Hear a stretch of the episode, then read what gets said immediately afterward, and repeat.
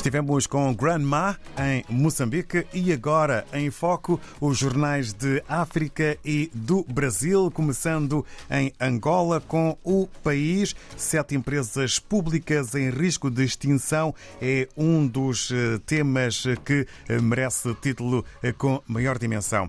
Também com direto a fotografia, presidente cubano em Angola para o reforço da cooperação bilateral. É assunto a fazer manchete na capa do jornal O País. Em Moçambique temos hoje o Mediafax. Cansados de serem incompreendidos pelos utentes, profissionais da saúde exigem que governantes busquem atendimento no Serviço Nacional de Saúde. Greve de 21 dias, convocada pela APSUMS, eh, iniciou este, neste domingo e só há serviços mínimos nas maternidades e urgências. Na capa deste matutino ainda é sobre o mesmo tema, greve renovada por mais 21 dias, nem as ameaças de morte demoram promovem os médicos. Para ler no jornal moçambicano Mediafax. Em Cabo Verde temos a semana, para já com este título: Carpinteiro de bares e restaurantes quer melhorar a habitação de Cabo Verde. E um outro título que nos remete para a aviação: Best Fly retoma operação normal de voos com dois aviões a partir de hoje. Damos uma saltada até à Guiné-Bissau. Segundo o eh, Democrata, cadeias da Guiné-Bissau estiveram três semanas sem comida fornecida pelo Estado. E um outro título que marca a imprensa guineense hoje: Ministro das Pescas promete reduzir o preço do pescado e abastecer o mercado nacional. No Brasil, olhamos para o Globo e para os seus títulos à volta com a costura com sindicatos. Ministério do Trabalho quer novo imposto sindical obrigatório, três vezes maior que o extinto. Proposta prevê 1% de contribuição sobre rendimento anual do trabalhador. E sobre os atos golpistas do início do ano, Procuradoria-Geral da República diz que comandante da Polícia eh, Militar do Distrito Federal agiu como um soldado errático no 8 de janeiro. O objetivo era construir a falsa narrativa de que polícia não se omitiu, afirma a denúncia. São temas eh, e títulos eh, que estão no jornal brasileiro O Globo. E é do Brasil que regressamos à África. Estamos na redação do Telanon com o Gil Vaz. Ora viva, muito bom dia, bem-vindo.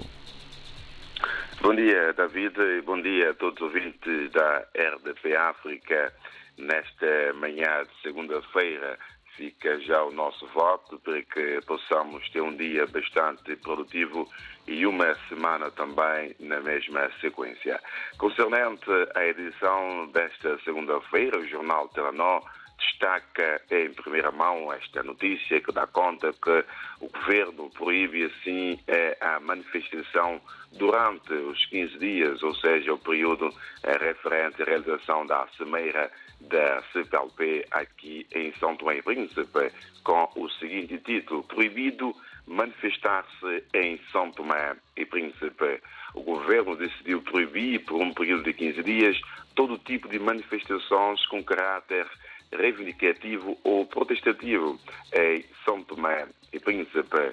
Como sabemos, o direito de manifestação está assim consagrado na Constituição da República como um dos alicerces do Estado de Direito Democrático e fica assim proibido no país neste período de 15 dias. E segundo eh, o Conselho de Ministros, eh, a razão para a proibição das manifestações durante este período de 15 dias está assim eh, ligada ao facto de que durante a realização da E da montagem da campanha de segurança eh, em São Tomé e Príncipe, os efetivos não estarão disponíveis para poder garantir assim a segurança eh, das pessoas que poderiam eh, participar numa hipotética manifestação. Por isso que o governo decidiu assim proibir por este período de 15 dias a realização das manifestações aqui em São Tomé e Príncipe. E o Conselho de Ministros aproveitou também a oportunidade de revelar ao povo de São Tomé e Príncipe a sua envolvência e participação de forma cordial na realização da Cimeira aqui em São Tomé e Príncipe. Certamente que esta notícia não caiu bem eh, no seio de, dos partidos da oposição. Nesse sentido, a Frente Unida rejeita a proibição do direito de manifestação e admite sair à rua a qualquer momento. Como sabemos, a Frente Unida é o bloco dos partidos da oposição eh, que diz que a decisão do governo de proibir o direito de manifestação no país por um período de 15 dias viola grosseiramente a Constituição do país e a Frente Unida admite sair à rua em manifestação a qualquer momento e avisa que não vai aceitar a presença de forças de segurança estrangeiras em São Tomé e Príncipe. Para dizer que uh, os partidos que fazem parte uh, de, do bloco Frente Unida uh, estiveram assim em, reunidos em conferência de imprensa onde uh, disseram que há uma violação grosseira e clara da Constituição e da legalidade no nosso país. E então é uma notícia que nós também podemos conferir nesta segunda-feira aqui na mais recente edição do jornal E o Frente Unido também faz referência que pretende que a cimeira da CPLP e o convívio entre os países de expressão portuguesa eh, sirvam para transmitir às autoridades santomenses o desejo do seu povo de manter vivo o respeito pelos direitos humanos. Esperamos isso dos presidentes que estarão conosco aqui no dia 27 de agosto, concluiu Carlos Neves, o porta-voz desta mesma Frente Unida.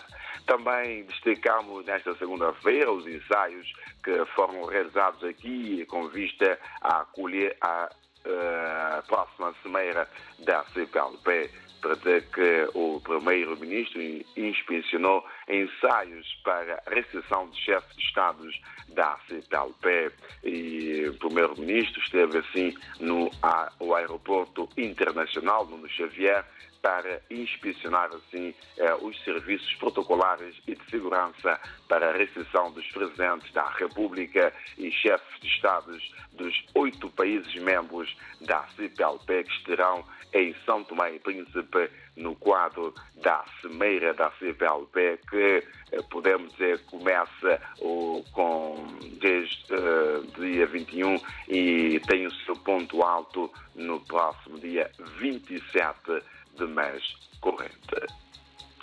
Também nesta segunda-feira destacamos aqui né, esta carta aberta da jovem advogada são tomense Yanira Tini, ela que né, endereçou uma carta aos presidentes da comunidade de países de língua portuguesa. Eh, com o seguinte conteúdo, atualmente em São Tomé e Príncipe, vivemos um momento dos uh, mais críticos da história do Estado do Direito Democrático, em que a nossa neofita democracia está em coma. Eh, e hum, a violação dos direitos humanos virou pão nosso de cada dia e, infelizmente, tudo isso é considerado normal, tendo em conta que supostamente o país já tem dano. Ela, ela levanta também questão uh, ao facto de que uh, neste momento uh, temos estado a ter esta questão bastante de violação dos direitos humanos aqui em São Tomé e Príncipe e escreve esta carta aberta aos presidentes de países da língua portuguesa. E é uma carta que nós poderemos ler na totalidade aqui no jornal Telenor nesta segunda-feira. Agora saltamos para o desporto. Nesta segunda-feira fazemos destaque à presença de São Tomé e Príncipe nos Mundiais de Atletismo, com a jovem São Tomé Sigorete Semedo, que atualmente representa a Sports Boa e Benfica, ela que vai participar nestes campeonatos que vão decorrer em Budapeste, Hungria.